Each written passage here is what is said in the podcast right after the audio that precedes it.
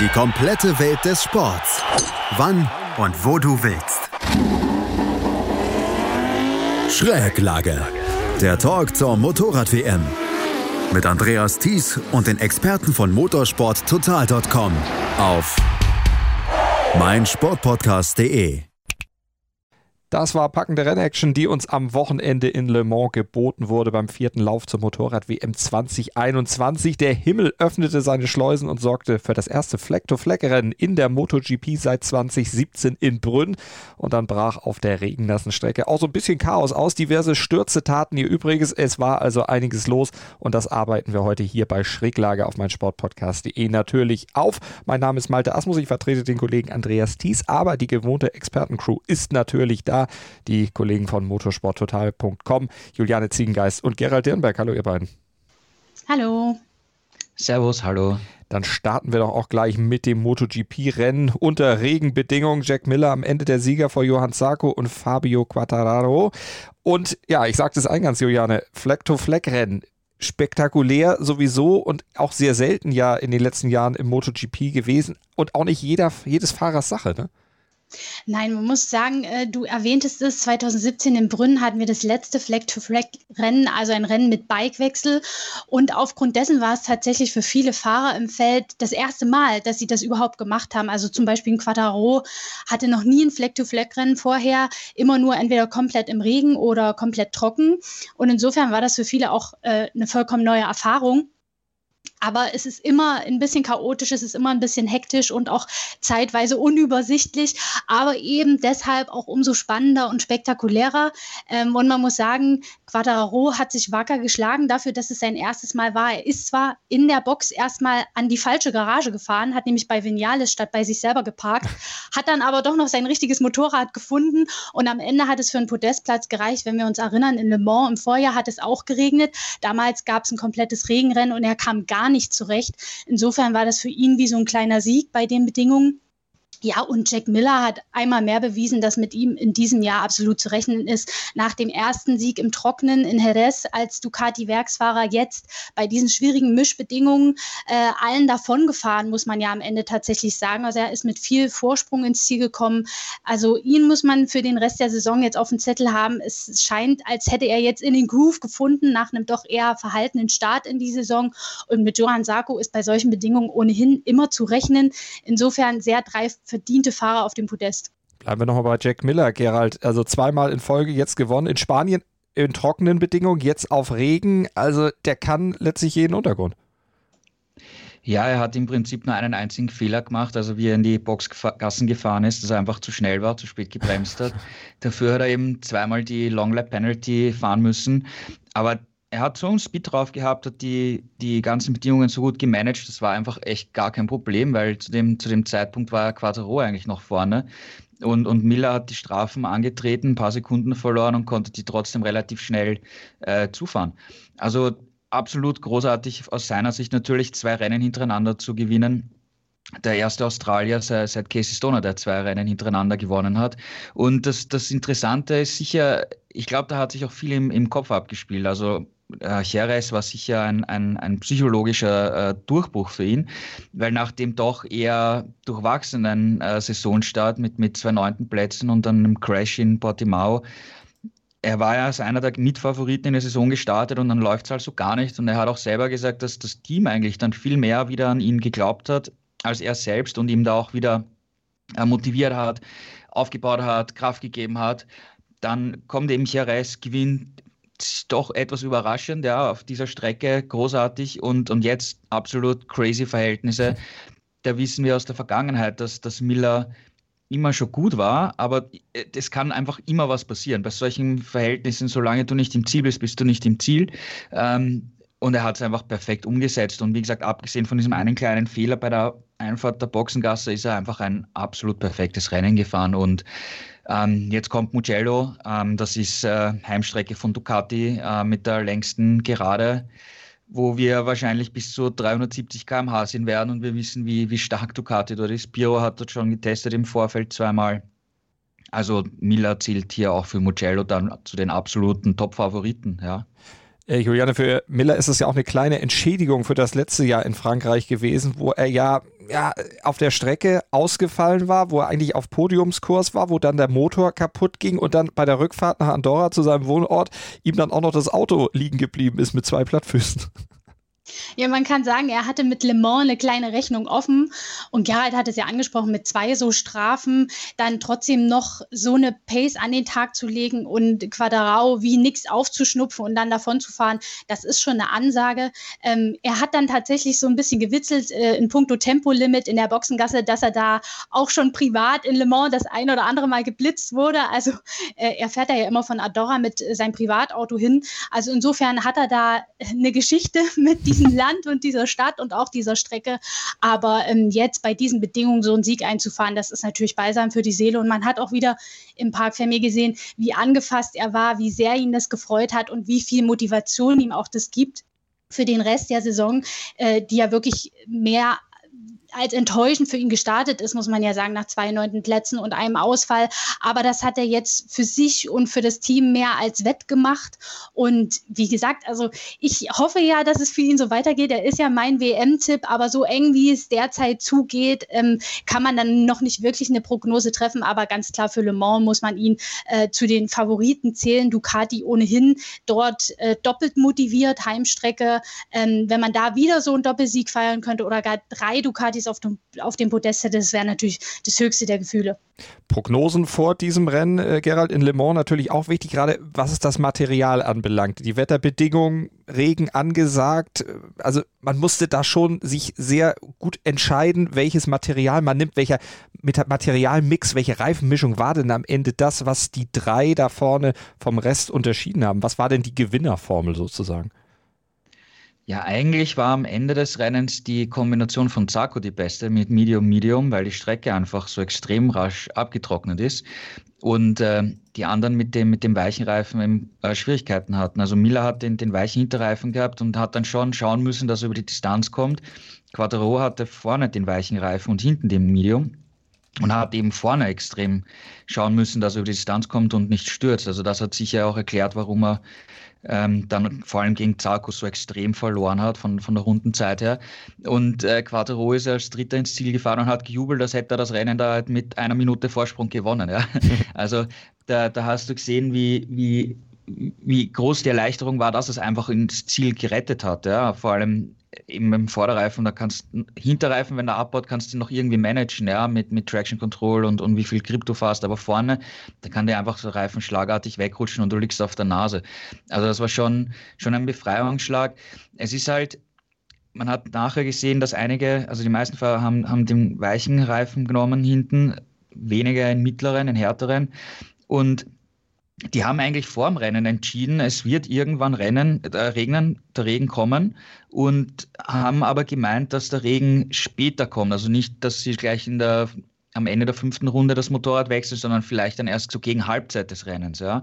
Und dann wäre natürlich der Medium-Reifen besser gewesen, weil, äh, Entschuldigung, der Weiche besser gewesen, weil es bis zum Ende äh, wahrscheinlich nass gewesen wäre. Aber so war im Endeffekt eigentlich der, der härtere Reifen die, bessere Wahl. Ja, was, was, was man einfach vor allem bei, bei Johann Sarko gesehen hat. Mhm. Sarko, ja, am Ende auf Platz 2 gelandet. Äh, Quattararo, über den können wir noch mal kurz sprechen, Juliane. Der hat ja mit dem dritten Platz dann auch seine, äh, wieder die Führung in der Gesamtwertung übernommen, weil Francesco Bagnaia äh, den vierten Platz am Ende nur geholt hat.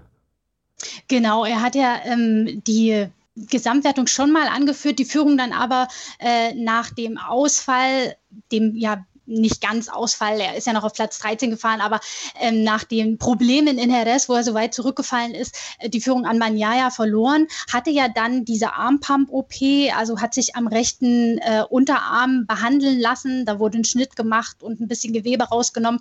Ähm, und da war jetzt auch nicht ganz klar, okay, ist er jetzt gleich wieder bei voller Leistungsfähigkeit, da hat ihm dieses äh, ja, Regenrennen, diese Mischbedingungen haben ihn schon ein bisschen in die Karten gespielt unter dem Gesichtspunkt, weil man da natürlich nicht ganz so schnell fährt, nicht die körperliche Anstrengung nicht ganz so hoch ist. Ähm, und das hat er tatsächlich auch selber erwähnt. Also er hatte mit dem Arm im Rennen überhaupt keine Probleme. Während er äh, im Training, im Trocknen ihn manchmal schon gemerkt hat. Also insofern ist ihm das so ein bisschen entgegengekommen. Aber wie Gerald schon sagte, überhaupt unter den Bedingungen äh, so ein Podest einzufahren, das war für ihn wie ein Sieg. Äh, wir haben es vorhin erwähnt, im Vorjahr im Regen in Le Mans komplett verloren und jetzt das erste Fleck-to-Fleck-Rennen mit einem dritten Platz abzuschließen und damit beim Heimrennen auch die WM-Führung wieder zu übernehmen. Das ist natürlich grandios für ihn, aber man muss sagen, er liegt nur einen Punkt vor Banyaya. Also es geht extrem eng zu und ich glaube, wir werden tatsächlich noch ein paar Rennen brauchen, bis sich da eine klare Tendenz abzeichnet. Vielleicht so Misano äh, ist so ein Punkt, an dem sich dann vielleicht die Spreu vom Weizen trennt, aber im Moment geht es so eng zu. Ähm, so Yamaha hat Quattararo so ein bisschen als die Speerspitze und dann sind da mehrere Ducati-Piloten, die ihm im Nacken sitzen. Also es kann echt noch richtig spannend werden. Lass uns noch mal auf diese Situation Fleck-to-Fleck-Rennen eingehen. Ihr habt gesagt, das braucht natürlich auch Erfahrung. Für viele war es dann eben auch das erste Mal. Einer, der schon ein paar erlebt hat in seiner Karriere, Valentino Rossi. Der hat aber gesagt, oh nee, Fleck-to-Fleck, das ist mir eigentlich zu gefährlich. Gerald. Ja, es ist natürlich schon ein Punkt, den er da anspricht, weil auf der einen Seite kann es eben passieren, dass du mit, mit Slickreifen im, im Regen fährst, was einfach extrem gefährlich ist. Und auf der anderen Seite kann es sein, dass du mit, mit Regenreifen, mit abgefahrenen Regenreifen noch dazu, auf, auf komplett trockener Strecke ähm, fährst. Es haben einige Fahrer gemeint, in den letzten acht Runden war es eigentlich trocken genug, um auf Slicks wieder zu wechseln. Ähm, Marquez wollte es eigentlich vor dem zweiten Sturz äh, machen, weil er ihn nach dem ersten Crash in aussichtsloser Position war und nichts mehr zu verlieren hatte. Aber die Fahrer vorne wollten das Risiko nicht eingehen, weil wenn du dann das gemacht hättest, nochmal auf Slicks zu wechseln, dann ähm, wärst du so weit zurückgefallen, die Zeit hättest du nicht mehr aufholen können gegenüber jemandem, der einfach draußen bleibt mit den abgenudelten Regenreifen. Und, und es ist natürlich, es ist natürlich ein Punkt, den, den, den Rossi da anspricht. Ja, das, das ist einfach nicht ideal, aber einfach so sind die Voraussetzungen. Es haben viele äh, waren ja das erste Mal überhaupt bei einem Flag-to-Flag-Rennen und standen überhaupt der, zum ersten Mal vor der Situation, dass sie da jetzt auf einmal mit, mit Slicks im, im Regen fahren auch entscheiden mussten, wann komme ich jetzt rein. Und es haben sich eh alle dann für, für den gleichen Zeitpunkt entschieden. Ähm, aber eigentlich die, die jungen Fahrer haben gemeint, ja, eine neue Erfahrung, ziemlich interessant und so, ähm, ist mal was anderes, ist cool. Ich, ich glaube, für die Zuschauer ist es auch ein, ein interessantes, abwechslungsreiches Rennen, weil du einfach absolut nicht weißt, was, was passiert und ähm, das Feld auseinandergezogen ist, Überraschungen passieren können. Aber natürlich, ähm, Rossi spricht sicher einen Punkt an, dem, über den man nachdenken kann.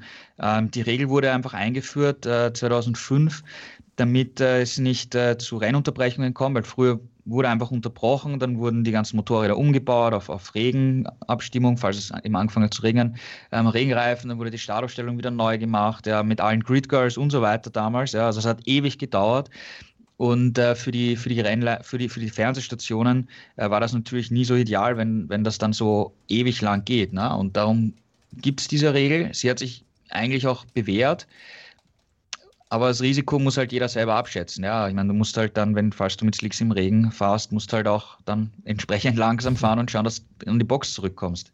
Gab ja auch in der ersten Runde gleich eine brenzliche Situation, äh, Juliane, wo ja dann auch Rossi mit involviert war. Morbidelli, Espargaro, das waren die anderen, die da ja letztlich mit in diese Situation eingebunden waren, bei der dann nur Morbidelli am Ende gestürzt war. Und die Schuldfrage wurde heiß diskutiert. Wer hatte sie denn aus deiner Sicht? Also ich glaube, äh, einem allein kann man da wahrscheinlich nicht so wirklich die Schuld in die Schuhe schieben. Tatsache ist, dass am Ende alle drei hätten auf dem Hosenboden landen können. Äh, jetzt ist ja, Morbidelli so ein bisschen der Leidtragende gewesen. Er ist eben im Kiesbett gelandet, ist dann zwar noch weitergefahren, aber 16. geworden und damit auch äh, kein Punkterang mehr für ihn rausgesprungen.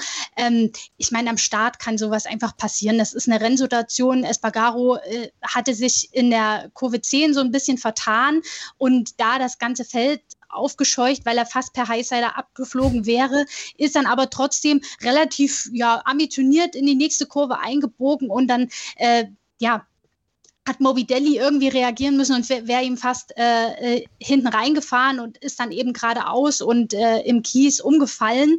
Äh, Rossi war da auch noch involviert. Also wie gesagt, alle drei hätten stürzen können. Am Ende hat es Mobidelli getroffen. Ich glaube, ähm, ja, wenn man über Schuld spricht, dann war das eine Verkettung unglücklicher Umstände. Ähm, das ist, glaube ich, geht teil, teil, teil, teils an, an Paul Espargaro und auch an Morbidelli und Rossi war da so ein bisschen mittendrin und konnte nicht viel machen.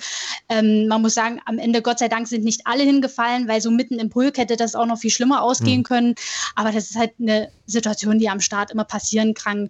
Äh, da geht es eben eng zu und da ist jeder mit Adrenalin äh, unterwegs und will um Plätze kämpfen und Boden gut machen. Und da ist das eigentlich eine normale Rennsituation, würde ich sagen.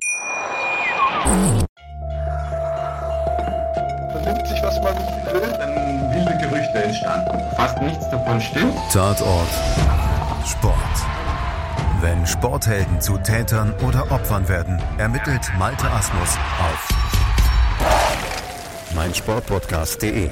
Folge dem True Crime Podcast, denn manchmal ist Sport tatsächlich Mord. Nicht nur für Sportfans. Zweimal sogar gestürzt, Gerald, war Marc Marquez für dich der große Pechvogel des Rennens? Also auf der einen Seite muss man sagen, es war schon sehr cool zu sehen, dass er seine alten Qualitäten wieder gefunden hat, weil eben nach, er ist eigentlich einer der Meister dieser Flag-to-Flag-Rennen gewesen, hat eigentlich immer genau den richtigen Zeitpunkt erwischt, um das Motorrad zu wechseln. Ähm, jetzt war auch der, der, Motorradwechsel einfach perfekt. Er ist da in Führung liegend rausgekommen wieder, ähm, hat eigentlich das relativ souverän angeführt, das Rennen, und hat es dann einfach übertrieben und ist gecrashed.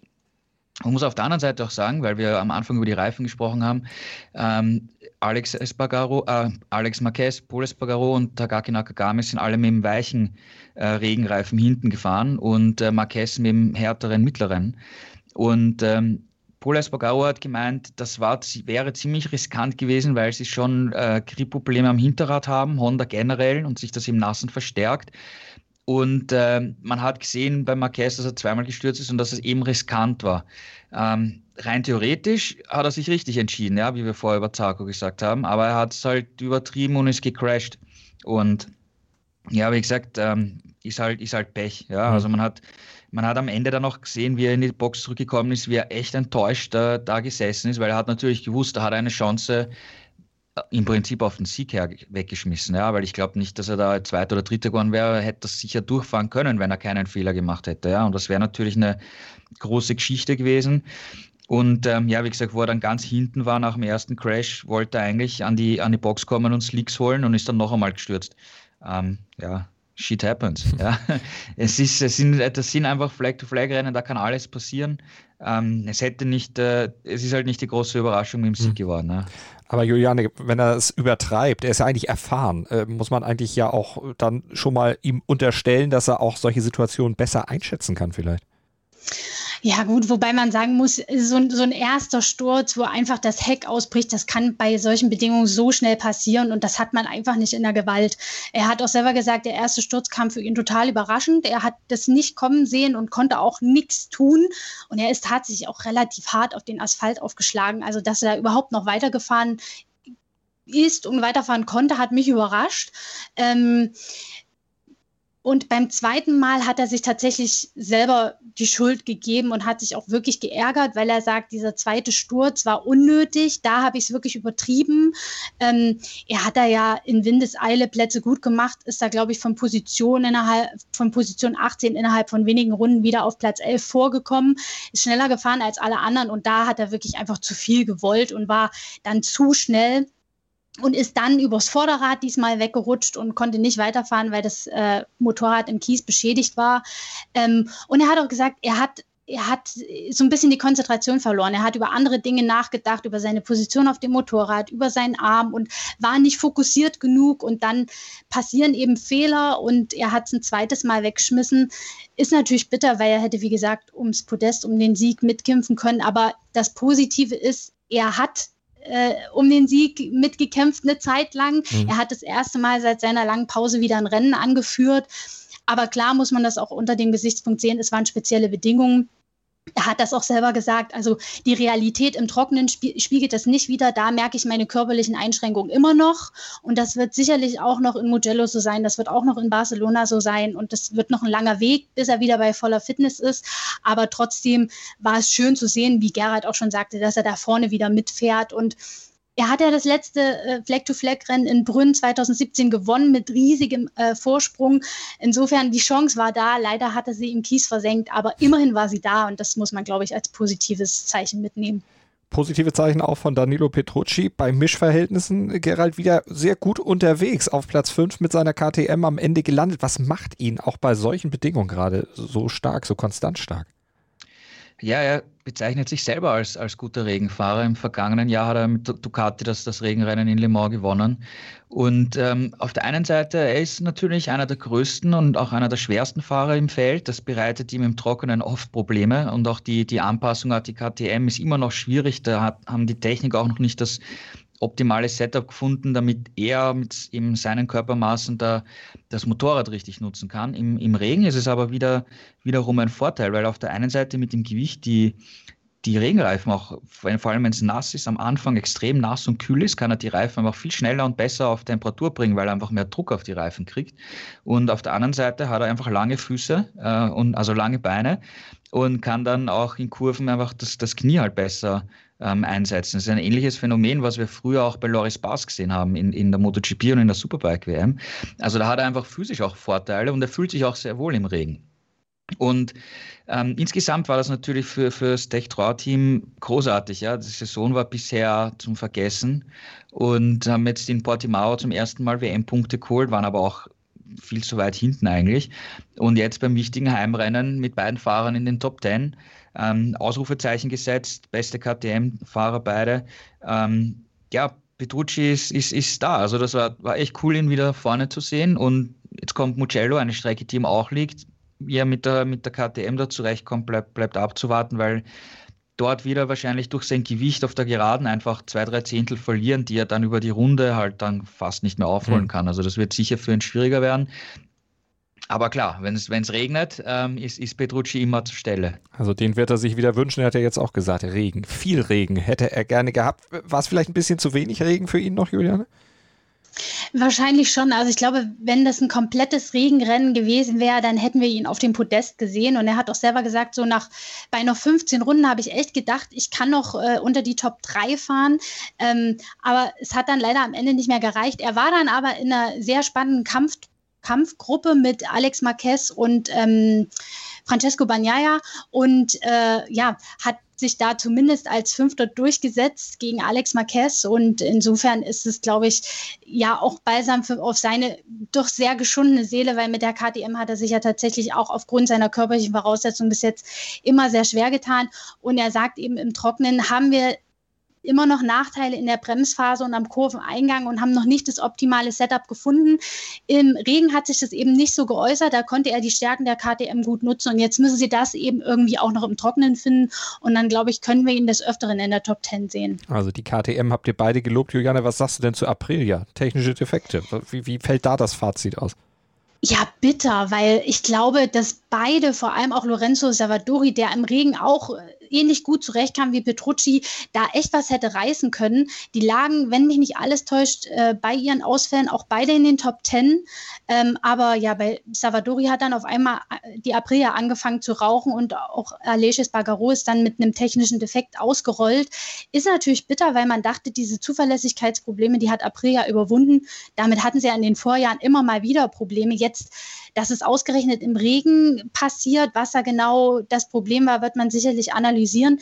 Ähm, ist schade, weil ich glaube, es hätte für beide ein Top-10-Ergebnis werden können. Für Lorenzo Salvadori wäre es äh, ein richtig gutes Ergebnis gewesen, weil er ja im Moment leider, muss man sagen, im Trockenen immer noch hinterherfährt. Insofern bitter, dass beide dann ausgerechnet technisch bedingt ausgefallen sind.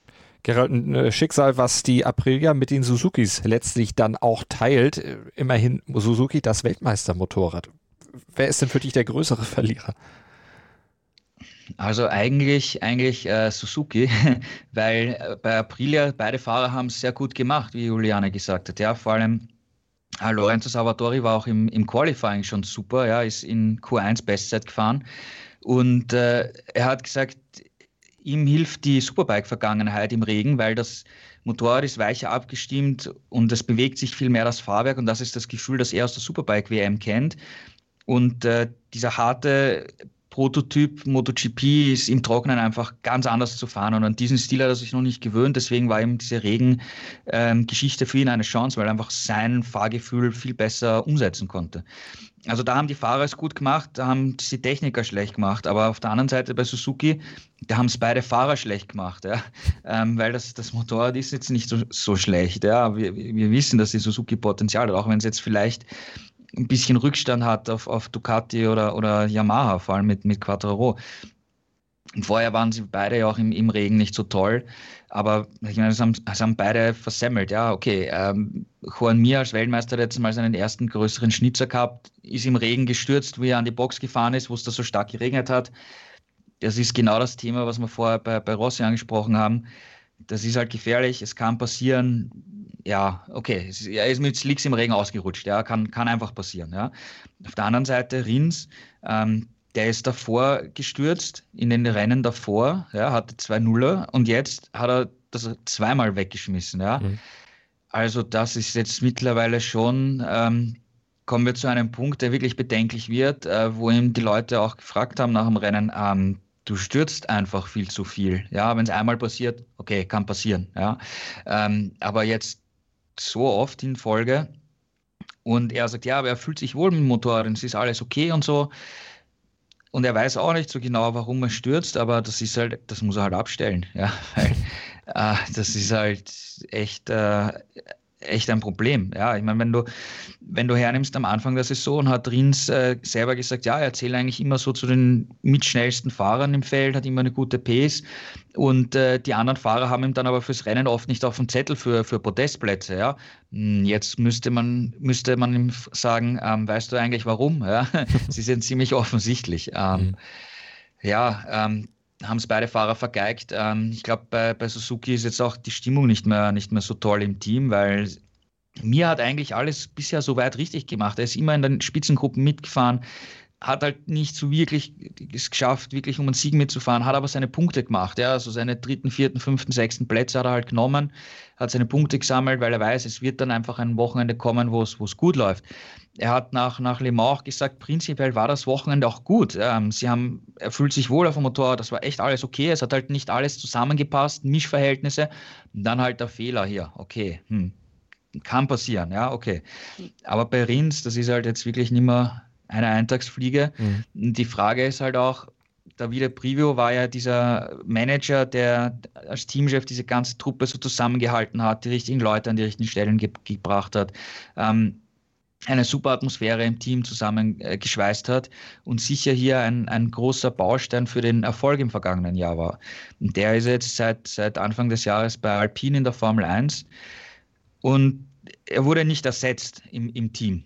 Also es ist die Frage jetzt, ob sich das langsam auswirkt, weil im Prinzip, es ist ein Teamsport nach wie vor. Am Ende mhm. muss natürlich der Fahrer richten, ja, wenn der es wegschmeißt, dann schmeißt er es weg, okay. Aber es ist trotzdem ein Teamsport und wenn es im Team nicht so rund läuft, dann, dann wirkt sich das natürlich auch auf die, auf die Performance auf der Strecke aus. Ja, also ähm, ich würde hier schon eher Suzuki als das Verliererteam des Wochenendes nennen. Juliane, wie schätzt du es ein? Kriegen sie die Stimmung wieder umgebogen? Was muss da kommen? Brustlöser als gutes Ergebnis oder?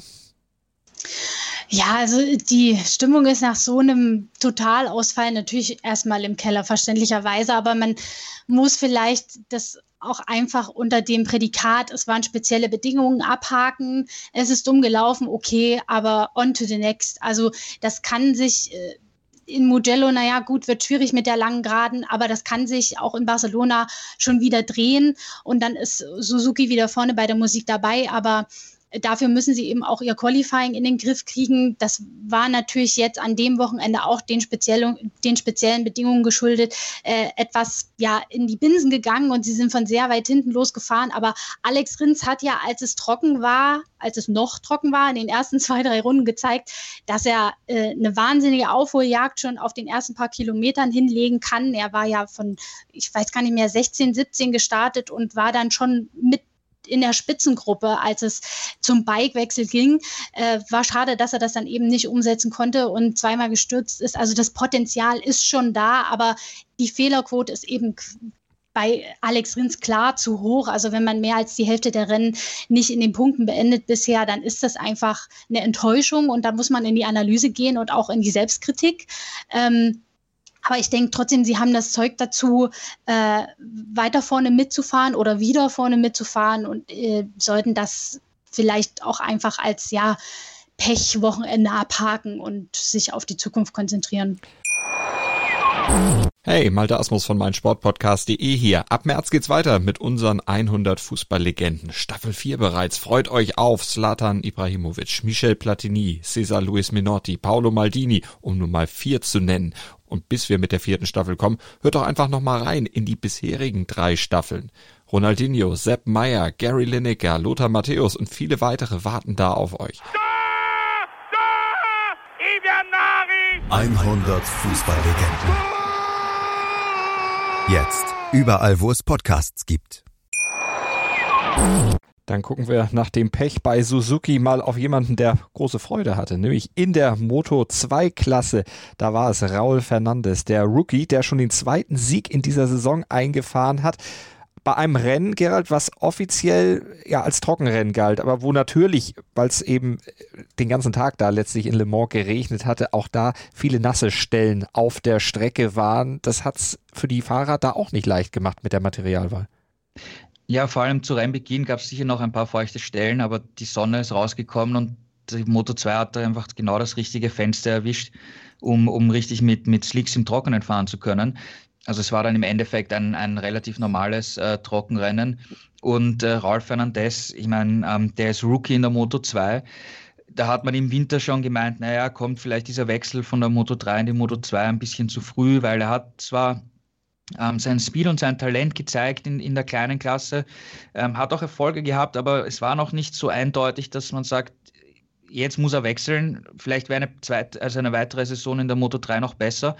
Man ist das Risiko eingegangen und hat gesagt, na, wir machen den Schritt mit ihm, ist im Prinzip im gleichen Team geblieben, ja, mit, von Aki Ayo, aber trotzdem mit neuen ähm, Technikern um, um, ihn herum. Und ähm, das ist voll aufgegangen, ja. Ich meine, jetzt äh, zweiter Saisonsieg, schwierige Verhältnisse insgesamt an, an dem Wochenende. Der hat kühlen Kopf bewahrt, ist äh, fehlerfrei gefahren. Auch als am Ende dann sein Teamkollege Remy Gardner aufgeholt hat und versucht hat, ein bisschen Druck zu machen, hat er jederzeit kontern können. Also für einen, für einen Rookie ist das jetzt schon sehr, sehr stark, was der Ralf Fernandez da gezeigt hat. Und es wird mittlerweile auch schon darüber spekuliert, dass er eigentlich im nächsten Jahr MotoGP fahren muss. Ja? Ähm, in der, der KTM-Familie wäre es dann ein Platz bei Tech 3. Aber so weit sind wir noch nicht. Also die, die KTM-Manager wollen sich da noch ein bisschen Zeit geben, um, um dann für nächstes Jahr zu planen. Aber das ist ein Talent der Zukunft, der definitiv in der Königsklasse demnächst fahren wird auch. Juliane, äh, Gerald hatte eben Remy Gardner auf Platz 2 dann angesprochen. Der kam von Startplatz 7, also hat da auch eine ziemliche Aufholjagd hingelegt. Auf jeden Fall, er zeigt immer wirklich starke zweite Rennhälften. Das ist äh, schon in den vergangenen Rennen aufgefallen. Er war dann leider eben aufgrund dessen, dass er von weiter hinten startet, schon ein bisschen zu weit weg, um noch an seinen Teamkollegen ranzukommen. Aber er ist trotzdem so der Punktehamster in dieser Saison. Deswegen führt er auch die WM an, wenn auch knapp nur ein Punkt trennt die beiden Teamkollegen in der WM. Aber er hat kein Rennen schlechter als Platz 4 beendet. Und insofern, das ist äh, in der Moto2, wo es so eng zugeht, war wahnsinnig viel wert, immer das Beste rauszuholen, selbst wenn man wenn man es mal nicht aufs Podest schafft. Er wartet natürlich so noch ein bisschen auf diesen ersten Saisonsieg. Er war jetzt dreimal Zweiter, einmal Dritter, einmal Vierter. Ähm, vielleicht klappt es ja beim nächsten Mal, aber er hat sich auf jeden Fall nichts vorzuwerfen. Er hat wieder das Beste rausgeholt und äh, ist absolut im Titelkampf, muss sich jetzt aber aus der eigenen Box mit dem härtesten Gegner auseinandersetzen. Also es wird, glaube ich, noch äh, eine spannende Geschichte zum Saisonende hin, wenn die so weitermachen. Beide ganz zufrieden. Eben nicht zufrieden auf Platz 3 Marco Bissecki. Der hat gesagt, ah, Bike lag unruhig. Das war jetzt irgendwie nicht so das, was ich mir versprochen hatte, Gerald. Der war ein bisschen zerknirscht danach.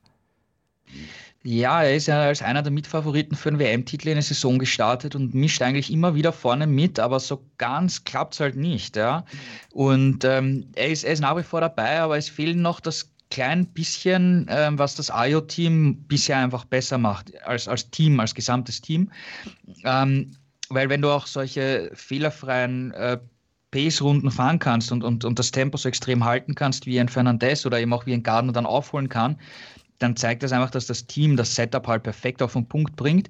Und da hat eben das VR46-Team scheinbar noch ein bisschen, bisschen Nachholbedarf. Und, und deswegen ist äh, Bezeki nicht so ganz glücklich. Es fehlt aber nicht viel. Also die Saison ist lang. Und ähm, der wird sicher, kann ich mir gut vorstellen, dass sie es auf die Reihe bringen, dass es komplett passt und, und er dann auch mal wieder das IO-Team herausfordern und, und Rennen gewinnen kann, weil er ist perspektivisch gesehen auch eventuell ein Kandidat für die MotoGP nächstes Jahr im VR46-Team äh, von, von Valentino Rossi neben Luca Marini. Ähm, da werden die Karten in den nächsten Wochen gemischt werden. Vielleicht wissen wir dann schon in, in Mugello mehr. Aber klar, ähm, wenn, wenn Bezecchi den, den Schritt in die Königsklasse machen will, dann, dann müsste er auch mehr Rennen gewinnen. Da muss er die, das IO-Team einfach herausfordern können. Noch, noch mehr, als es eh schon versucht und, und probiert. Sind wir gespannt, ob er das noch schafft. Marcel Schröter müssen wir noch besprechen, Juliane. Sechster Platz, bestes Saisonergebnis. Bestes Saisonergebnis. Er hat sich da in dieser Verfolgergruppe wirklich wacker geschlagen. Zwischenzeitlich war er mal wieder ans Ende der Top Ten zurückgerutscht, hat sich aber dann in der Schlussphase wieder auf Platz 6 nach vorn gekämpft. Ähm, ein kleiner Wermungstropfen ist, dass er hinter seinem Teamkollegen gelandet ist, der ja Rookie ist, Toni Abolino, der wirklich ein sensationelles Rennen gezeigt hat. Von Startplatz 19 losgefahren und dann am Ende Vierter geworden. Also er hat sich bei diesen Bedingungen offenbar sehr, sehr wohl geführt und da äh, in der Abstimmung was gefunden, was ihm liegt, um jetzt so ein Ergebnis einzufahren, weil bis jetzt hat er sich im neuen Team und in der neuen Klasse doch etwas schwer getan. Aber mit Platz vier äh, das fühlt sich an, wahrscheinlich für ihn auch wie ein Sieg. Ähm, für Marcel Schretter ein bisschen bitter, dass eben der Rookie-Teamkollege da vorne wegfährt, aber trotzdem nimmt er, glaube ich, das äh, beste Saisonergebnis dankend an und wir hoffen natürlich, dass das so ein bisschen ein Aufwärtstrend andeutet und es jetzt so weitergeht, nachdem die Ergebnisse ja bisher so ein bisschen zu Wünschen übrig mhm. ließen. Mhm. Aber jetzt scheinen doch beide äh, was gefunden zu haben, was, womit sie sich wohlfühlen und womit sie besser vorne mitkämpfen können. Kann er sich damit, Gerald, äh, für Mugello in eine gute Position bringen? Ja, absolut. Ich meine, ähm, Abolino hat jetzt gemerkt, ich bin neu in der Klasse und jetzt ist mal der Knoten geplatzt. Er ist noch nicht so geplatzt wie bei Rolf Fernandez, ja. Ähm, die zwei haben ja im vergangenen Jahr in der, in der kleinen Klasse sich auch extreme Duelle geliefert. Aber das war jetzt echt mal ein cooler, cooler Schritt und Abolino ähm, dem ist viel zuzutrauen, ähm, auch langfristig. Und ähm, das ist fürs Intec-Team, fürs, fürs deutsche Team halt echt, äh, echt schön, dass sie jetzt wirklich mal auf ein, auf ein neues, junges Talent gesetzt haben. Weil ich meine, davor sind sie mit dem unter Anführungszeichen alten Tom Lütti gefahren und, und mit dem Marcel Schröter, der auch schon gefühlte 20 Jahre in der Moto 2 fährt. ja, so lange noch nicht, aber vom Gefühl her fährt er schon ewig. Und jetzt haben sie einfach gesagt, okay, wir setzen jetzt, wir machen einen Neustart wir holen ein junges, vielversprechendes Talent. Und jetzt ist es beim fünften Rennen zum ersten Mal echt aufgegangen. Ähm, Mugello, Heimrennen in Italien, da sind die Italiener immer besonders motiviert, wie wir wissen. Also ähm, Abolino ist ein, ein, ein, spannender Typ und ähm, vor allem, ja, wie gesagt, wenn ein deutsches Team vorne mitmischt, ist das natürlich immer eine coole Geschichte für uns. Definitiv. Gucken wir doch mal auf die Moto 3. Sergio Garcia vor Philipp Salak und Riccardo Rossi. Drei Namen, die man jetzt vielleicht da so regelmäßig nicht vorne findet. Drei Außenseiter auf dem Podium, Juliane. Kleine Überraschung. Absolut. Also für Philipp Salat und Ricardo Rossi waren es die ersten Podestplätze überhaupt in ihrer WM-Karriere und für Sergio Garcia überhaupt erst der zweite Sieg nach Valencia 2019. Und den dreien sind tatsächlich die, die Bedingungen auch gut äh, entgegengekommen. Die haben sich bei diesen ähm, Mischbedingungen, das Rennen wurde ja als Regenrennen deklariert, aber die Strecke trocknete so zusehends ab gegen Ende hin. Da haben sich die drei wohl gefühlt und ähm, Sergio Garcia und Philipp Salat haben sich da an der Spitze zeitenweise auch wirklich äh, eng duelliert, aber am Ende hatte Garcia den besseren Drive und äh, Salat konnte dem eigentlich nichts mehr entgegensetzen und es war ein sehr souveräner Sieg dann im Ziel. Ähm, Ricardo Rossi hat am Ende nochmal richtig Druck von John McPhee bekommen, der in der zweiten Hälfte so die zweite Luft bekommen hat und nochmal richtig nah rankam, aber eben nicht nah genug, um noch einen Angriff zu starten. Insofern ein sehr ungewöhnliches und überraschendes Podium, auch ein ungewöhnliches Moto3-Rennen, äh, nicht so eng wie sonst, eben den Bedingungen geschuldet, aber auch schön mal ein paar ganz andere Namen da vorne äh, zu sehen und insofern äh, ja, ein spannendes Ergebnis. Und spannend ist auch die Personalie Pedro Acosta. Der hat ja eine recht gute Saison bisher gefahren. Gerald, jetzt ist er dann gestürzt auf ja, Position 6 liegend, hat er sich auf die Nase gelegt, aber danach sich ordentlich wieder zurückgekämpft. Also auch Steher- und, und, und Kämpferqualitäten richtig demonstriert. Ja, zunächst muss man mal sagen, dass er noch nie in Le Mans vorher gefahren ist. Er musste die Strecke überhaupt erst kennenlernen. Und ähm, dann hast du auch in den Trainingstagen Regen, abtrocknende Verhältnisse und so weiter gehabt. Also die, die mit Abstand schwierigsten Voraussetzungen, die du, die du haben kannst, wenn du eine neue, neue Strecke kennenlernen musst. Er hat auch im Training ein paar Stürze gehabt, ähm, hat es im Qualifying nicht ins Q2 geschafft. Also du hast schon gesehen, ähm, dass es nicht so einfach war. Und im Rennen ist er eigentlich ziemlich gut mitgefahren am Anfang, hat echt super Positionen gut gemacht und ist dann in der Dunlop-Schikane einfach gecrashed, gestürzt, Ausrutscher. Da haben wir keine Ahnung, wie viele Stürze am ganzen Wochenende gesehen, einfach unzählig viele. Er ist dann weitergefahren und ich muss sagen, die, die Aufholjagd, die er dann nachher gezeigt hat, den Speed, den der gefahren hat, das war schon sehr, sehr beeindruckend. Ja. Also das, das Talent ähm, ist, ist bei ihm absolut da. Und ähm, Jetzt hat er mal das erste Mal nicht gewonnen und zum ersten Mal in seiner Moto3-Karriere steht er nicht am Podest. Ja? Aber trotzdem, ähm, dass er dann auch Platz 8 rausgeholt hat und ich meine, viele seiner Konkurrenten, die einfach viel mehr Erfahrung haben, ja, wie ein Antonelli, wie ein Suzuki, wie ein Rodrigo, ähm, auch äh, sein Teamkollege Massia, die sind alle gecrashed, ja, mhm. und er und ausgeschieden, ja, also er ist dann zumindest weitergefahren und hat dadurch sogar seine WM-Führung auf 54 Punkte ausgebaut, ja, also ein absolut schwieriges, crazy Wochenende ähm, so zu beenden, vor allem mit dem Speed, den er dann gezeigt hat nach dem Crash, ähm, war, schon, war schon okay. Ja, also bin jetzt wirklich gespannt, wie es in, in Mugello weitergeht, ja, weil da wird er sicher wieder vorne mitmischen wollen und, und wieder, wieder gewinnen wollen, ja, weil die, die Scharte will er sicher ausmerzen. Ja. Der, der Junge ist 16, Julian, da rechnest du jetzt auch angesichts seines Vorsprungs und auch seiner sonstigen Konstitution, auch mental schon für so einen jungen Mann, nicht damit, dass ihn dieser Sturz jetzt irgendwie nachträglich noch belastet? Nee, ich glaube nicht. Also er hat ja mit der Aufholjagd gezeigt, dass er einfach wieder äh, aufsteigt und weitermacht, als wäre nichts passiert. Und deswegen glaube ich, dass er, also er ist ein Rennfahrer durch und durch. Er schert sich wirklich um nichts und er geht da raus und zieht sein Ding durch. Und das ist für sein Alter und äh, dafür, dass er Rookie ist, wir müssen es ja nochmal betonen, er ist Rookie, er ist neu in dieser ganzen WM-Geschichte, in dieser Klasse.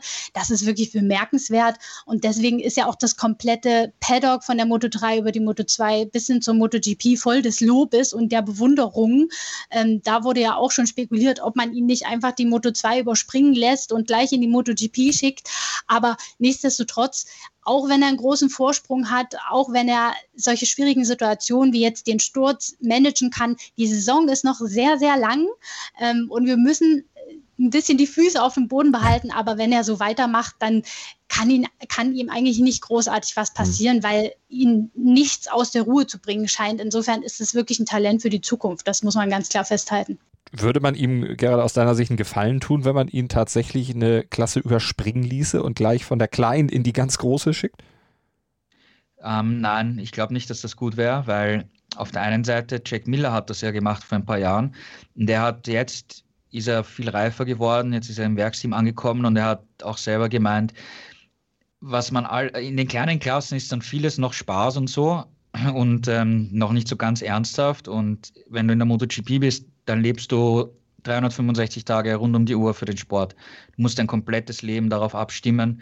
Und ähm, da hat er sich am Anfang einfach schwer getan. Die ersten paar Jahre hat er jetzt im Rückblick auch, auch offen zugegeben. Und wenn du dann einen Youngster mit, mit, mit äh, also du musst mindestens 18 Jahre sein, um in der MotoGP mhm. zu fahren. Das heißt, das wäre frühestens im, im ähm, Frühsommer 2022 der Fall. Also die erste realistische volle Saison wäre eh erst 2023.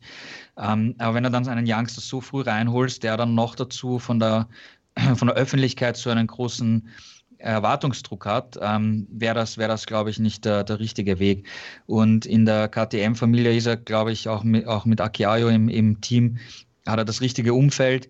Er weiß, alle Wege sind offen bis in die Königsklasse. Ähm, in der Moto 2 gibt es ein, ein Top-Team, ein Top-Motorrad, das ich irgendwann übernehmen könnte, vielleicht eh schon nächstes Jahr, wenn Ralf Hernandez, sagen wir mal, in die, in die MotoGP geht. Also ich glaube, da ist der Weg doch normal vorgezeichnet, dass er in die Moto 2 geht und dann in die Königsklasse aufsteigt. Dann schauen wir noch in die Moto E-Klasse. Juliane, ähm, Granado gesiegt vor Casade und Saccone in einem ziemlich spektakulären Finish. Ja, also äh, wenn ich vorhin gesagt habe, das Moto 3-Rennen war ein sehr untypisches Rennen für die Moto 3, dann hat die Moto E das nachgeholt, denn es hat sich angefühlt wie ein Moto 3-Rennen, muss man wirklich sagen. Also äh, so eng ging es in dieser Klasse noch nie zu äh, und die haben wirklich gekämpft wie in so einem Moto 3-Rennen und mit diesen schweren Maschinen ist es eigentlich ja wirklich schwer vorstellbar, aber es ist passiert. Äh, die lagen bis zum Ende äh, sieben, acht Fahrer innerhalb einer Sekunde und haben quasi um die Podestplätze gekämpft. Also es war lange Zeit in diesen kurzen Rennen, es waren ja nur sieben Runden, nicht absehbar, wer da am Ende das glücklichere Händchen haben würde.